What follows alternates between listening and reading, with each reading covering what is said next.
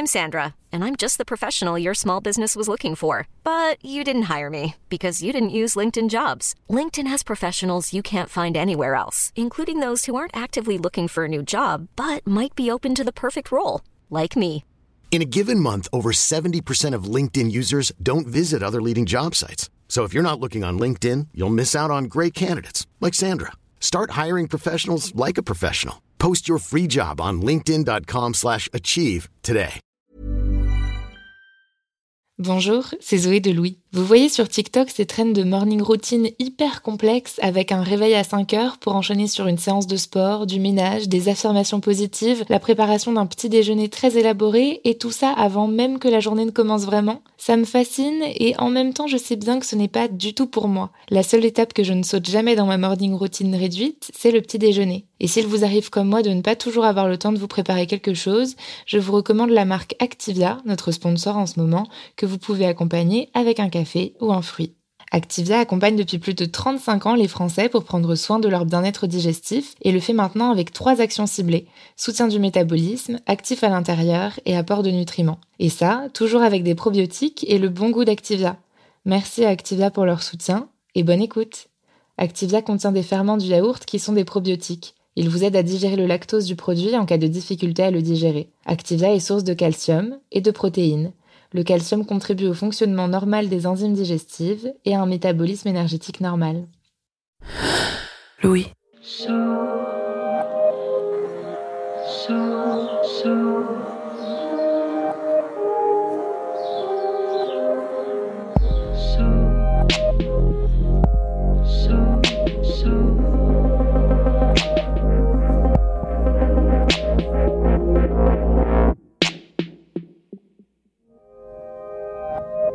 Quand on était toute petite, entre amis, on se disait jamais un garçon ne pourra nous séparer. Et à l'adolescence, c'est devenu oui, mais si tu embrasses un garçon que j'aime en sachant que je l'aime, ce n'est pas lui qui nous sépare, c'est ton mépris de notre amitié. Qui souffre par qui Qui est en tort dans ce genre de ballet?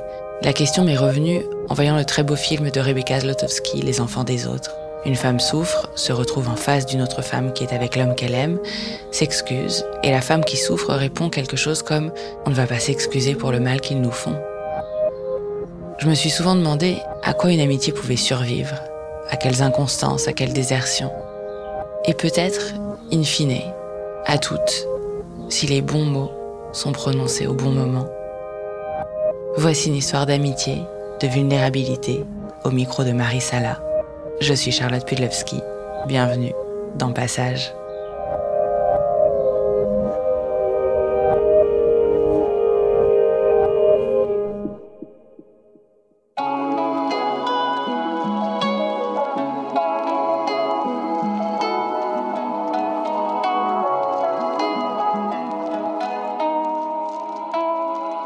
On est à la rentrée 2012. Euh, je vais rentrer au lycée.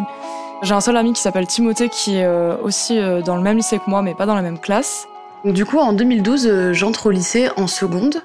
C'est un très très gros lycée. Il y a à peu près 2000 personnes. Et euh, c'est mon lycée de secteur, donc euh, il y a plein d'amis à moi qui vont dans, dans le même lycée. Et euh, je rencontre euh, un, un, garçon qui, en fait, me fait la, la technique du stabilo pour me rencontrer, c'est-à-dire qu'il se retourne et qu'il me demande si j'ai un stabilo. Il m'avait dit que c'était un peu une technique pour se faire des amis, donc ça a bien marché. Et euh, du coup, ce, ce Timothée, il y avait qu'une personne de son collège et cette fille, c'est Julie. Je m'entends bien avec elle parce qu'elle est assez drôle, tout le temps un petit peu euh, en train de lancer des petites vannes euh, à droite à gauche. On sait qu'elle peut être un peu piquante, mais d'une manière qui est jamais vraiment non plus euh, malveillante. Mais c'est vrai qu'elle a, elle a cet humour qui nous emporte pas mal. Elle rit beaucoup, elle sourit beaucoup. Elle a l'air de savoir en fait ce qu'elle veut dans la vie et en même temps, c'est pas du tout une fille qui se la raconte ni qui parle fort ou qui prend beaucoup de place. C'est quelqu'un qui, je sais pas, elle, est très sociable, elle, elle parle beaucoup et en même temps, elle est très bonne élève. Elle avait beaucoup d'histoires avec les garçons. Moi, au début de la seconde, j'en avais jamais eu. Je me comparais pas mal euh, à elle.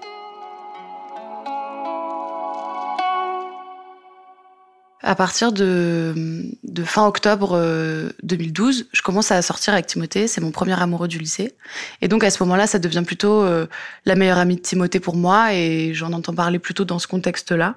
Mais par contre, à partir du moment où je suis plus avec lui, puisqu'on s'est séparés quelques mois plus tard, là, j'ai vraiment eu des difficultés. Moi, j'ai eu un très grand chagrin d'amour, mon premier. Et c'était difficile de l'avoir très proche de lui, alors que moi, je me sentais euh, très mise à l'écart et de fait, euh, on n'était plus ensemble, donc euh, de ressentir cette espèce de distance. Et la compétition un petit peu a commencé à naître un petit peu entre nous deux. On a, moi et Elise, des relations parfois amicales plus sexuelles avec certains amis, mais c'est toujours un peu léger, c'est toujours un peu euh, de l'expérimentation. On aime bien aussi justement raconter euh, nos petites expériences de soirée, euh, nos petits bisous, enfin toutes nos expériences dans ce sens-là. Et puis à la fin de ma relation avec Timothée, moi je me suis beaucoup rapprochée d'elle. Et puis à ce moment-là, il y a des sentiments qui ont émergé de mon côté. Et j'ai appris un peu plus tard qu'il y avait aussi des sentiments de son côté, mais on se l'était pas dit, donc on s'est un petit peu loupé sur ce plan-là.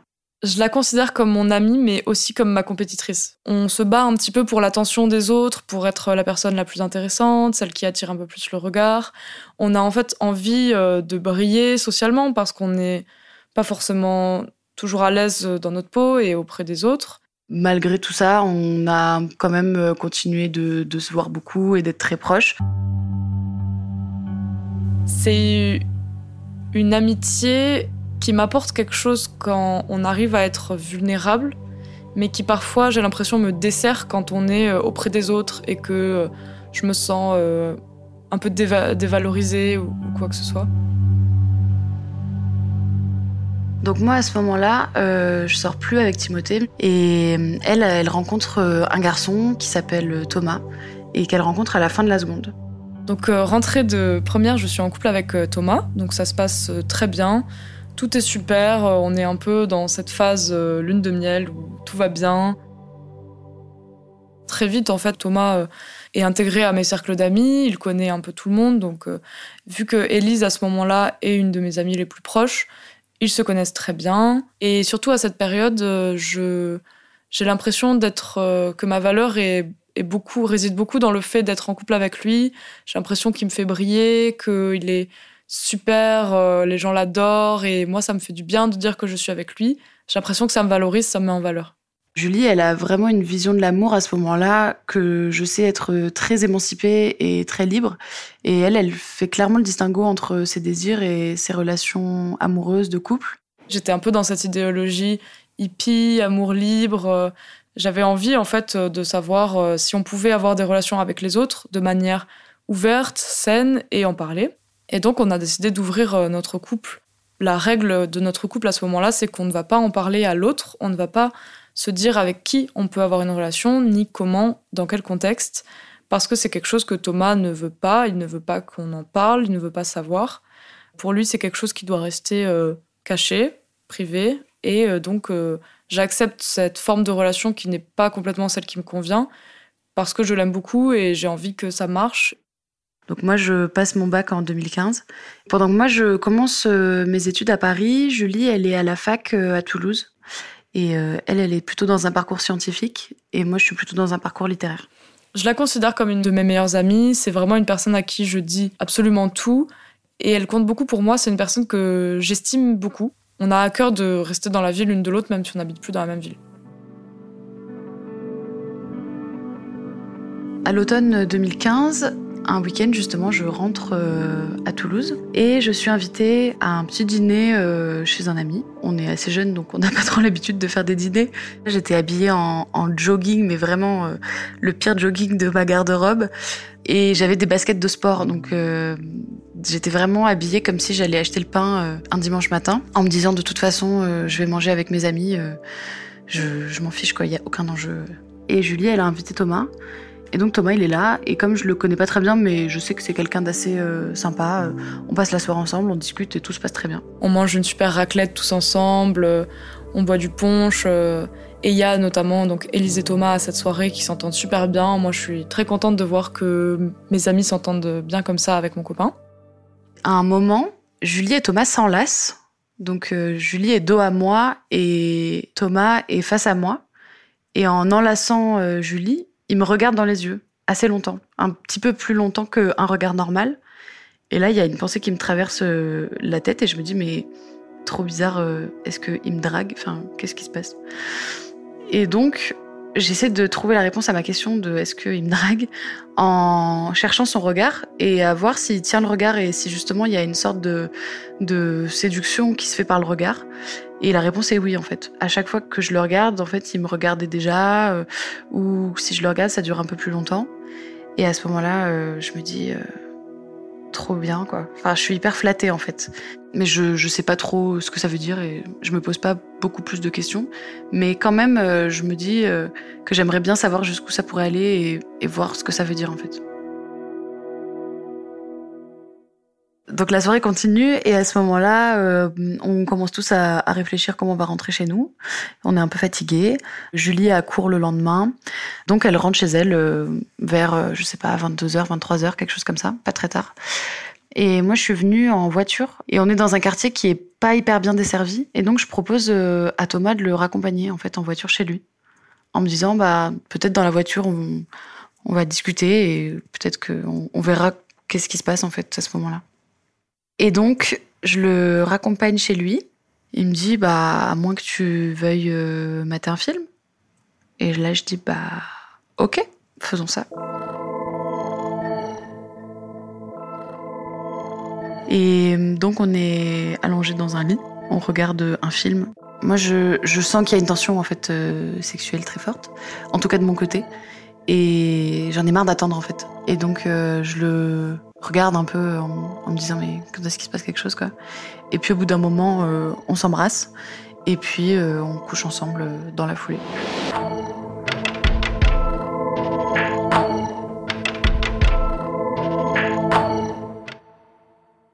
Juste après, je lui dis et du coup comment on fait par rapport à par rapport à Julie, enfin comment tu vois les choses, qui lui dit un peu. Et il me dit mais Julie elle le sait pas, elle le saura jamais en fait.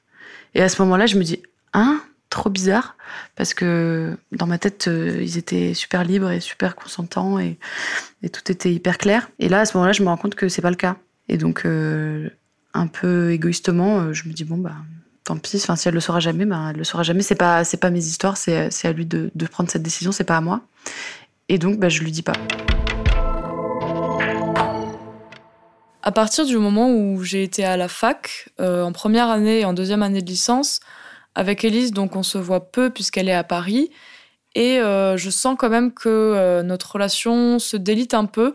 En fait, on est super amis. Quand elle vient à Toulouse, on fait des, fêtes, mais j'ai l'impression qu'on est un peu moins ouverte euh, à se raconter toutes nos peurs intérieures, toutes nos vulnérabilités. On est un peu plus sur une relation superficielle, je dirais, et un peu moins dans une relation profonde, et que c'est moins sincère. J'ai l'impression qu'on on est plus devenus potes que amis à ce moment-là. Avec Julie, rien ne change. On est toujours euh, assez amis. Et je crois même que notre relation, elle se développe à ce moment-là. Peut-être de mon côté par culpabilité. En tout cas, il s'agit absolument de faire comme si tout était normal et comme si rien ne s'était passé. Quand elle me parle de, Thomas, bah, j'écoute, euh, je lui pose des questions, je me comporte vraiment comme si de rien n'était, quoi. Et du côté de Thomas, en fait, on s'écrit jamais. Par contre, quand je rentre à Toulouse, euh, on se voit quasiment à chaque fois. En fin de soirée, euh, on s'écrit un message euh, en disant Salut, tu veux qu'on rentre ensemble? Quelque chose comme ça. Et donc, en fait, on, se voit à chaque fois que je rentre à Toulouse, quasiment, on, passe une soirée ensemble. Avec Élise, il y a quelque chose de bizarre quand même entre nous. Il y a une forme de, de mur un peu entre nous qui grandit, quoi. Il y a une évolution dans ma relation avec Julie, côté compétition, jalousie, parce que euh, forcément, comme on est très proche, euh, des fois, elle me parle de sa vie amoureuse et sexuelle, et j'ai tendance un peu à comparer. Et je recoupe un peu des infos et je me rends compte qu'il y a des choses euh, qu'on ressent exactement de la même manière vis-à-vis de ce garçon-là. Donc, des fois, j'ai l'impression de mieux réussir des choses qu'elle. Des fois, au contraire, je suis trop désolée pour elle et je ressens la même chose sur certains points. Donc, c'est assez ambivalent. Et moi, je culpabilise beaucoup et en même temps, je crois que je me coupe complètement de, de mon empathie. C'est-à-dire que je culpabilise, mais plutôt dans un sens de savoir que j'ai fait quelque chose de mal, plutôt que de culpabiliser vis-à-vis d'elle, en fait, d'être directement coupable de quelque chose qui pourrait lui faire du mal. Parce que comme elle le sait pas, elle ressent aucune tristesse, aucune déception. et j'ai l'impression de simplement contourner un petit peu une règle qui n'est pas très claire, d'être dans une sorte de, de zone grise en fait. En 2017, je pars vivre en Allemagne, à Munich. À ce moment-là, je suis toujours en couple avec Thomas. Je ressens qu'il y a des difficultés dans notre relation, notamment euh, dû au fait qu'on soit en couple libre. En fait, la manière euh, dont on a décidé de, de, vivre cette relation, elle me convient pas tout à fait parce que moi, je suis pas à l'aise avec le fait qu'on puisse avoir des relations à l'extérieur mais ne pas en parler. J'ai l'impression que ça me met dans une position où je suis un peu obligée de mentir, en fait. Je suis obligée de mentir par omission, de ne pas forcément dire qui je vais voir, si je vais voir quelqu'un, de devoir un peu réécrire la réalité d'une certaine soirée que j'ai pu passer. Et euh, aussi le fait qu'à chaque fois qu'on discute de ce sujet, lui, euh, en fait, montre que ça lui fait beaucoup de mal de savoir que je peux voir d'autres personnes, qu'il n'a pas envie d'en parler, que si c'était possible, il préférerait qu'on soit en relation exclusive. Quelque part, il me donne l'impression qu'il accepte ça sans vraiment le vouloir, et moi, ça me fait culpabiliser. Julie, elle me parle pas du fait que c'est difficile à vivre pour elle, en tout cas pas dans des termes où je comprends que c'est vraiment quelque chose qui lui pèse. C'est-à-dire qu'on évoque quelquefois cette question du fait que elle, n'est pas au courant des, histoires euh, qui se passent euh, du côté de, Thomas. Mais comme elle sait pas ce qui se passe, elle pense qu'il se passe rien. Elle me dit, euh, je sais pas ce qui se passe, mais de toute façon, ça me paraît très peu probable qu'il ait d'autres histoires. Mais en vrai, j'en sais rien et j'aimerais bien le savoir. À un moment donné, je rentre en France pour les vacances et on a une grosse discussion sur ça. On essaye un peu de, de sauver notre couple en décidant de redevenir exclusif parce qu'on pense que c'est peut-être quelque chose qui nous permettra euh, d'éloigner en fait euh, toutes ces problématiques de notre couple et de, et de revenir à quelque chose de plus simple. Et au final, euh, ça ne fonctionne pas vraiment pour moi. Je me rends compte que c'est pas vraiment ce que je veux et que en fait, c'est peut-être pas la seule chose qui est aussi un problème dans notre couple, qu'il y a beaucoup d'autres choses sous-jacentes après cinq ans de relation, forcément. Et donc, je décide de, finir ma relation avec Thomas. Donc, euh, je l'appelle au téléphone parce que je suis en Allemagne et que ce n'est pas possible pour moi de revenir en France euh, pour avoir cette discussion. Et on rompt par téléphone et je lui demande à ce moment-là s'il comprend pourquoi. Et il me dit oui, qu'il comprend. C'est quand même une rupture, on va dire, euh, acceptée des deux côtés, même si c'est moi qui l'ai déclenchée. En mars 2017, je rencontre euh, une fille avec qui je commence à avoir une relation et donc euh, j'ai plus du tout envie de continuer à voir Thomas et donc notre relation s'arrête à ce moment-là. Donc à la rentrée 2017, je pars vivre en Allemagne en Erasmus pour deux semestres et j'embarque avec moi ma copine de l'époque. On habite ensemble dans un appartement étudiant et tout était bien ficelé, mais assez rapidement on se sépare. Et donc, euh, pour moi, l'Erasmus, c'est assez difficile à vivre pour plein de raisons. J'ai beaucoup de mal avec les cours en allemand. Euh, c'est assez difficile de, me faire des vrais amis. Et ma séparation avec cette fille m'a aussi euh, rendue assez, assez vulnérable et assez triste. Avec Julie, à ce moment-là, on se voit assez régulièrement parce qu'on se comprend dans ce qu'on vit. On vit à peu près les mêmes choses, c'est la même organisation, c'est les mêmes problématiques qu'on rencontre. Et donc, elle vient me voir en Allemagne moi, je suis jamais allée la voir là où elle était parce que ça collait pas au niveau des dates. Mais donc, on se voit quand euh, je suis en Allemagne et on se voit aussi quand euh, on rentre en France euh, chacune de notre côté. Le nouvel an, je décide de le passer à Toulouse. Et également, Elise va venir à Toulouse passer le nouvel an avec un ami qu'elle a rencontré en Allemagne, dont elle me dit que c'est un ami mais qui lui plaît bien. Et je suis assez soulagée en fait euh, de les inviter tous les deux parce que comme elle est en Erasmus, je sais qu'elle comprend un peu l'expérience, qu'elle parle très bien anglais, donc elle pourra parler avec lui et j'aurai pas ni besoin de passer toute la soirée avec lui et de pas pouvoir profiter avec mes autres amis, euh, ni de passer que la soirée avec elle ou quoi que ce soit. Donc ça sera très euh, très équilibré. Durant cette soirée, on est tous très alcoolisés, on rigole, etc. Il se trouve donc moi que j'ai une relation sexuelle avec l'ami d'Élise et je les surprends euh, en rentrant dans une chambre pour euh, récupérer un truc. Et je suis assez surprise. Sur le moment, elle se casse de la soirée et me laisse là euh, parce qu'elle est trop énervée contre moi. Donc je ressors plusieurs heures après de la chambre et en fait je réalise qu'elle n'est plus là et que tous ses amis sont aussi partis avec elle dans une autre soirée.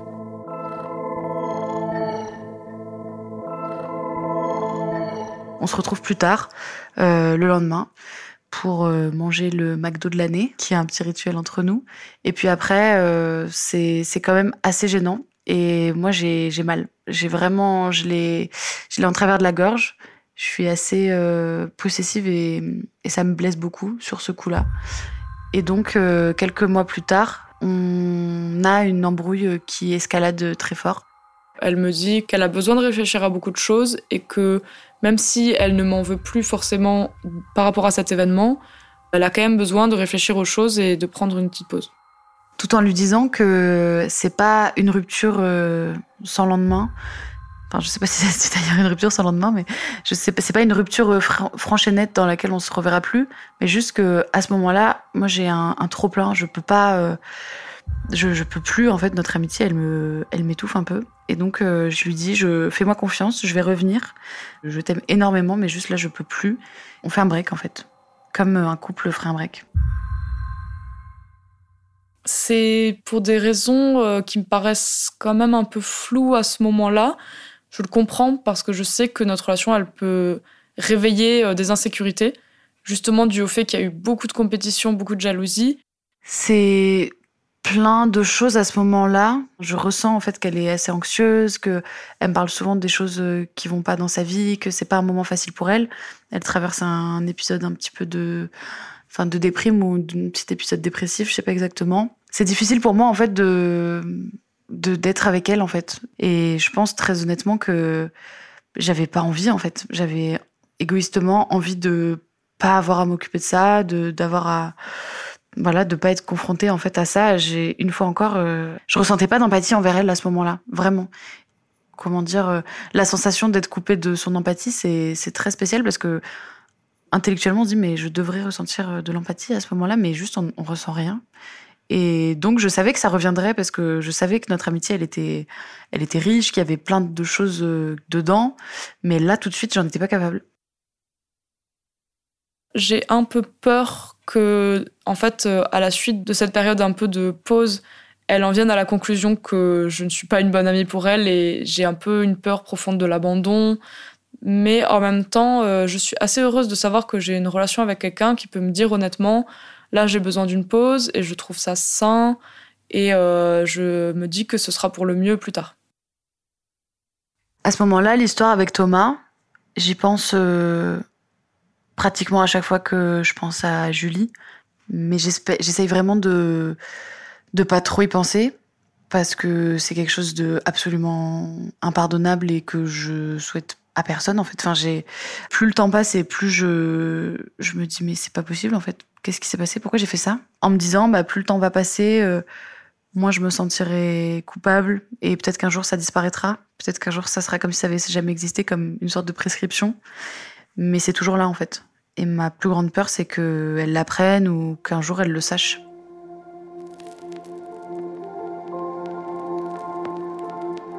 Après cette période de pause avec Elise, on se reparle, elle revient vers moi et on a une discussion euh, de plusieurs semaines où on rediscute un peu de notre amitié, on se refait un peu le film de notre amitié et on revient sur euh, pas mal d'événements, pas mal de choses qui se sont passées et on prend aussi un peu conscience donc des dynamiques de notre amitié, de certaines jalousies, de certains euh, moments blessants.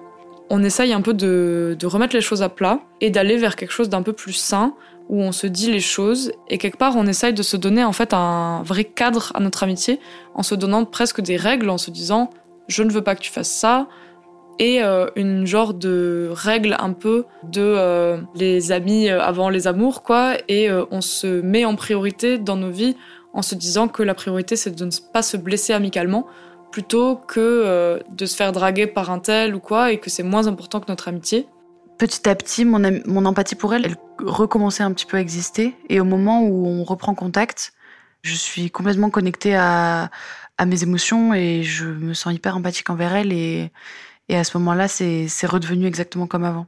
Donc on a des grandes conversations, euh, on se rend compte qu'on se connaît très bien. Et donc à chaque fois qu'on se voit, c'est hyper fluide. On n'a pas changé euh, ni l'une ni l'autre de manière euh, hyper frontale. Et donc, on, ça redevient tout de suite très fluide entre nous. À peu près en août 2018, Je rentre de Munich en France définitivement parce que j'ai fini mon année d'Erasmus et donc voilà, je vais reprendre ma vie à Toulouse. Et donc à ce moment-là, pendant l'été, on passe pas mal de temps ensemble jusqu'à ce que un jour, je passe une, soirée avec avec elle et un autre ami. Cet ami est au courant de, l'histoire. Et alors que Julie est endormie, il me dit en chuchotant, mais très très fort. à mon sens, c'était presque trop fort. Il, dit euh, Est-ce que tu lui as dit euh, pour l'histoire finalement euh, Tu lui as avoué et tout Dans ma tête, vraiment, c'est la chute de tension. donc je lui dis chute et je pars. Et à ce moment-là, je me dis Mais en fait, là, elle aurait pu la prendre de la pire manière en fait. Et c'est le bon moment en fait. Faut que je le fasse, faut que je lui dise je peux pas rester comme ça euh, une heure de plus avec le risque qu'elle puisse la prendre à n'importe quel moment et que je la perde définitivement. C'est pas possible en fait. Donc euh, je rentre chez moi, je lui envoie un message et je lui dis il faut que je te parle. Est-ce que tu peux venir chez moi? Ce message, il m'inquiète un petit peu. Il est assez euh, froid, il n'y a pas vraiment de détails. Donc je n'ai aucune idée de ce dont elle veut me parler. Et euh, je prends un peu peur parce que justement, on a eu quand même des hauts et des bas dans notre amitié. Et je me demande si elle a quelque chose à me reprocher et si euh, je vais un peu passer un, mauvais moment où elle va me dire que je l'ai fait souffrir. J'ai beaucoup réfléchi, est-ce que c'est mieux qu'on se voit dans un bar? Est-ce que c'est mieux qu'on se voit chez elle? Et en fait, je me dis le mieux, c'est qu'elle vienne chez moi. Comme ça, si elle a envie de partir, elle peut partir n'importe quand et ce sera beaucoup plus simple. Elle ramène pas cette conversation chez elle si c'est chez elle, et dans un bar, c'est pas du tout approprié. Et donc, à ce moment-là, je lui dis, est-ce que tu peux venir à 14h Elle me dit, oui, alors non, en fait, 14h, ça m'arrange pas. Est-ce que c'est possible plutôt vers 19h Et à ce moment-là, il est assez tôt, il doit être, euh, je sais pas, 10h du matin. Et donc, je me dis, jusqu'à 19h, je vais devoir patienter, ça va être horrible. Je dis, oui, oui, bien sûr, 19h, c'est très bien. Je suis assez inquiète, surtout du fait qu'elle me demande d'aller chez elle. Et je ne comprends pas trop pourquoi, parce que la maison où elle habite n'est pas dans le centre-ville de Toulouse. Et donc, euh, je me demande pourquoi elle me demande de, faire tout ce trajet pour euh, une discussion. Donc, euh, je me prépare et je me mets en route avec une certaine appréhension. Je pense que je suis assez stressée. Et donc, à ce moment-là, je suis toute seule chez mes parents. Je marche toute la journée, en rond, à répéter ce que je vais lui dire alors Julie, il faut que je te parle. En fait, il faut que je te raconte euh, quelque chose qui s'est passé. J'ai une relation avec euh, Thomas, euh, voilà, etc. donc je répète, je répète, je répète, et j'essaie d'imaginer toutes les réactions qui pourraient arriver. Et je me dis bah très probablement elle va partir, ou elle va m'insulter, ou elle va être en colère. Enfin, j'imagine vraiment toutes ces situations là. Je me dis bon bah je vais perdre mon ami aujourd'hui. Enfin je, je, je, le sais en fait il y a aucun doute là-dessus vraiment je, je je sais que c'est la fin en fait de notre amitié et en même temps je suis tellement euh, dans l'attente de lui dire pour pouvoir me sentir soulagée. J'attends que ça en fait et je suis prête à perdre mon amitié avec elle pour euh, plus me sentir coupable. Et donc euh, je répète, je répète, je répète toute la journée jusqu'à ce qu'elle arrive. Elle entre et je l'accueille en faisant un peu ma voix d'entretien d'embauche, en disant bonjour, ça va, euh, comme si de rien n'était, alors que dans ma tête, euh, je vois l'échéance se rapprocher. Elle m'accueille, l'ambiance est assez bizarre.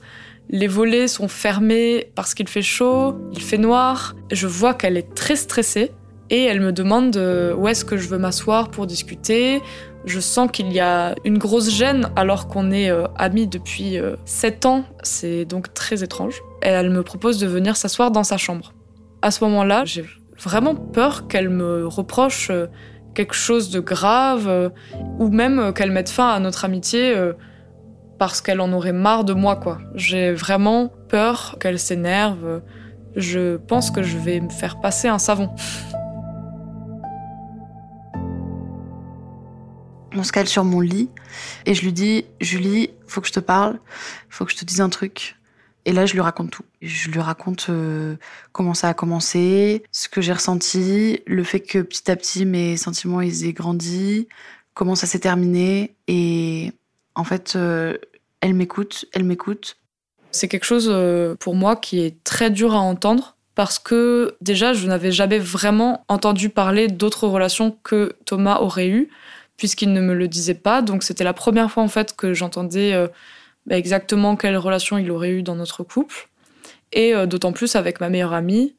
Euh, donc c'est un peu euh, un coup dur pour moi. Et je commence à sentir, pendant que Elise m'en parle, que ma respiration s'accélère un peu et que je suis assez choquée de cette nouvelle. Elle continue donc à m'expliquer que cela a duré pendant plusieurs années. Et là, à ce moment-là, je sens de plus en plus que j'ai un peu atteint ma limite de capacité d'écoute et je me sens un peu submergée par toutes les informations qu'elle me donne. Et puis petit à petit, elle commence à, à paniquer en fait. Elle pleure et elle respire très bruyamment, elle hyperventile en fait. Donc euh, je me dis ok, qu'est-ce qu'on fait quand quelqu'un fait une crise de panique? Je m'éloigne d'elle déjà pour lui laisser de la place et je lui dis est-ce que tu veux que j'appelle le SAMU? Elle me dit euh, ça va aller. Je pleure, j'allaite, je suis vraiment pas bien du tout je sens à quel point cette information remet en question une grosse partie de ma vie et à quel point euh, ça, ça me fait ouvrir les yeux sur une relation que je pensais connaître par cœur et qui en fait sur laquelle j'avais euh, été trahi et sur laquelle on m'avait menti euh, pendant plusieurs années. Elle commence à, à reprendre contrôle de sa respiration, à respirer plus calmement. Et donc là, j'attends un peu le, le verdict. Et elle me dit euh, Ça a dû être vraiment dur pour toi et je suis désolée. Et comment t'as vécu ça, quoi? Et là, je la regarde et je, me dis Mais alors, ça, c'était pas prévu. Par rapport à tous les scénarios que j'avais envisagés dans ma tête, euh, le fait qu'elle réagisse comme ça, c'était absolument pas une option. Et je lui dis euh, Oui, mais surtout, je suis désolée. Et j'ai en fait plus jamais envie de te cacher quelque chose de toute ma vie. Et je t'aime trop et je suis désolée. Et je suis désolée. Et je répétais ça. Et elle m'a dit, mais je comprends. Je commence à réaliser en fait euh, tout ce que ça a été aussi pour elle de euh, garder ce secret-là et finalement euh, à quel point ce secret-là, il a aussi une signification dans notre amitié sur toutes les choses qui ont été un petit peu cachées, toutes les histoires de ce genre qu'il y a eu et c'est un peu la consécration de nos petites crasse peut-être qu'on se faisait aussi dans cette amitié.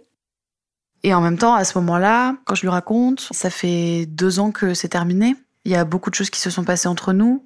Notre relation, elle a vécu une pause assez importante. Elle a repris. Donc il y a une confiance qui s'est renouvelée. Mais à ce moment-là, euh, on n'est plus les mêmes personnes qu'on était quand, quand on était ado. Du coup, de raconter ça, c'est très bizarre en fait. Ça me fait me replonger dans toute cette histoire il y a un peu euh, beaucoup de stress et, d'angoisse qui retombe à ce moment-là. Et euh, elle s'attendait en fait à ce que je parte. Et finalement, moi, à ce moment-là, j'ai pas envie de partir. J'ai envie qu'on s'occupe de moi. J'ai envie aussi euh, qu'on m'écoute. Et j'ai envie qu'on puisse ne pas rester juste sur cette conversation. Et donc, on reste ensemble. Et je lui dis, écoute, là, on n'en parle pas. J'ai juste envie que on se détende et que on passe à autre chose. Ah ok, elle reste dormir, mais hmm, je pensais vraiment qu'elle allait partir et que j'allais pouvoir euh, digérer ma honte euh, sous ma couette, mais pas du tout. Elle reste là, donc euh, évidemment la moindre des choses, je me dis bah, bien sûr reste. voilà, elle me dit bon, t'as quelque chose à boire? Et donc là on essaie de, on fouille les, placards de mes parents. Il y a rien de super, une espèce de de liqueur un peu cuite, enfin voilà, et on, boit un peu des verres on débrief et assez vite on change de sujet en fait. On parle mais il n'y a pas un mot plus que l'autre, il n'y a pas du tout de dispute. C'est plutôt une forme de, retrouvaille en fait. On n'a jamais été plus proche de notre vie. On vient de déterrer quelque chose de tellement euh, profondément malsain dans notre relation. Il y, a, en fait, on vient de se montrer à quel point on avait pu être malhonnête aussi l'une envers l'autre, à quel point on avait pu se mettre des couteaux dans le dos et se faire du mal.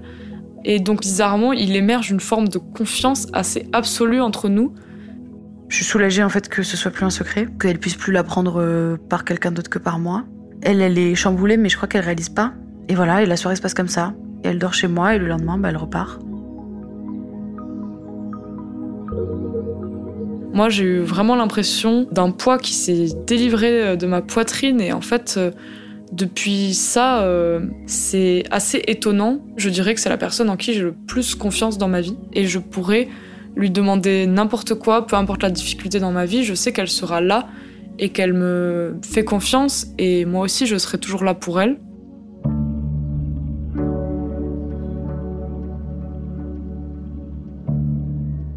C'est encore plus fusionnelle qu'avant. Moi, évidemment, j'ai l'impression de lui être redevable à vie, c'est-à-dire que elle pourrait me faire la pire des crasses, bah évidemment que je lui tournerai jamais le dos.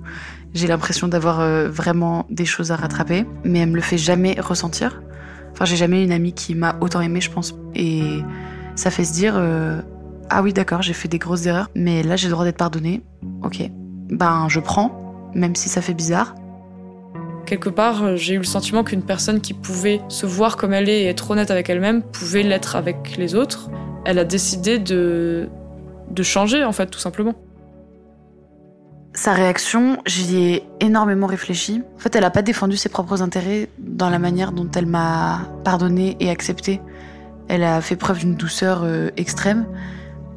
Mais je crois qu'elle s'est pas rendue compte que peut-être elle avait le droit d'être en colère et de m'en vouloir.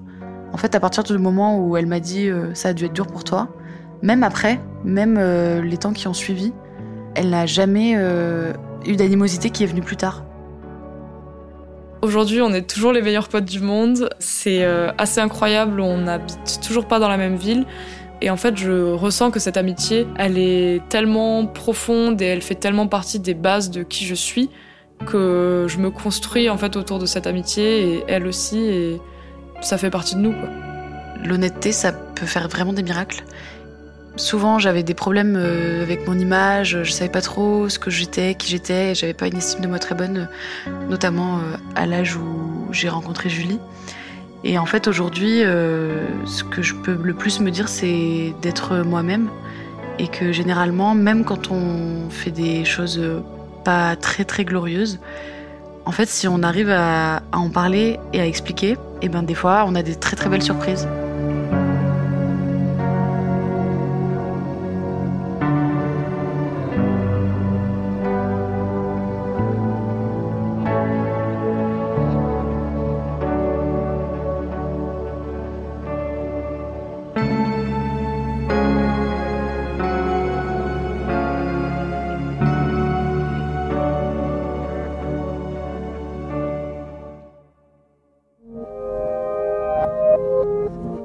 Cet épisode de Passage a été tourné et monté par Marie Sala et Lucie Lossel était à la réalisation, Louise Emerlet à la production.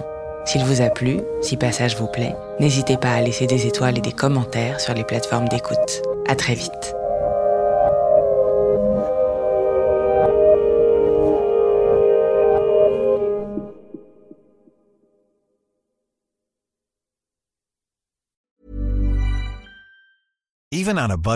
Quality is non-negotiable. That's why Quince is the place to score high-end essentials at 50 to 80% less than similar brands. Get your hands on buttery soft cashmere sweaters from just 60 bucks, Italian leather jackets, and so much more. And the best part about Quince, they exclusively partner with factories committed to safe, ethical, and responsible manufacturing. Elevate your style without the elevated price tag with Quince. Go to quince.com slash upgrade for free shipping and 365-day returns. When you need mealtime inspiration, it's worth shopping Kroger, where you'll find over 30,000 mouthwatering choices that excite your inner foodie. And no matter what tasty choice you make, you'll enjoy our everyday low prices, plus extra ways to save, like digital coupons worth over $600 each week. You can also save up to $1 off per gallon at the pump with fuel points. More savings and more inspiring flavors make shopping Kroger worth it every time. Kroger, fresh for everyone. Fuel restrictions apply.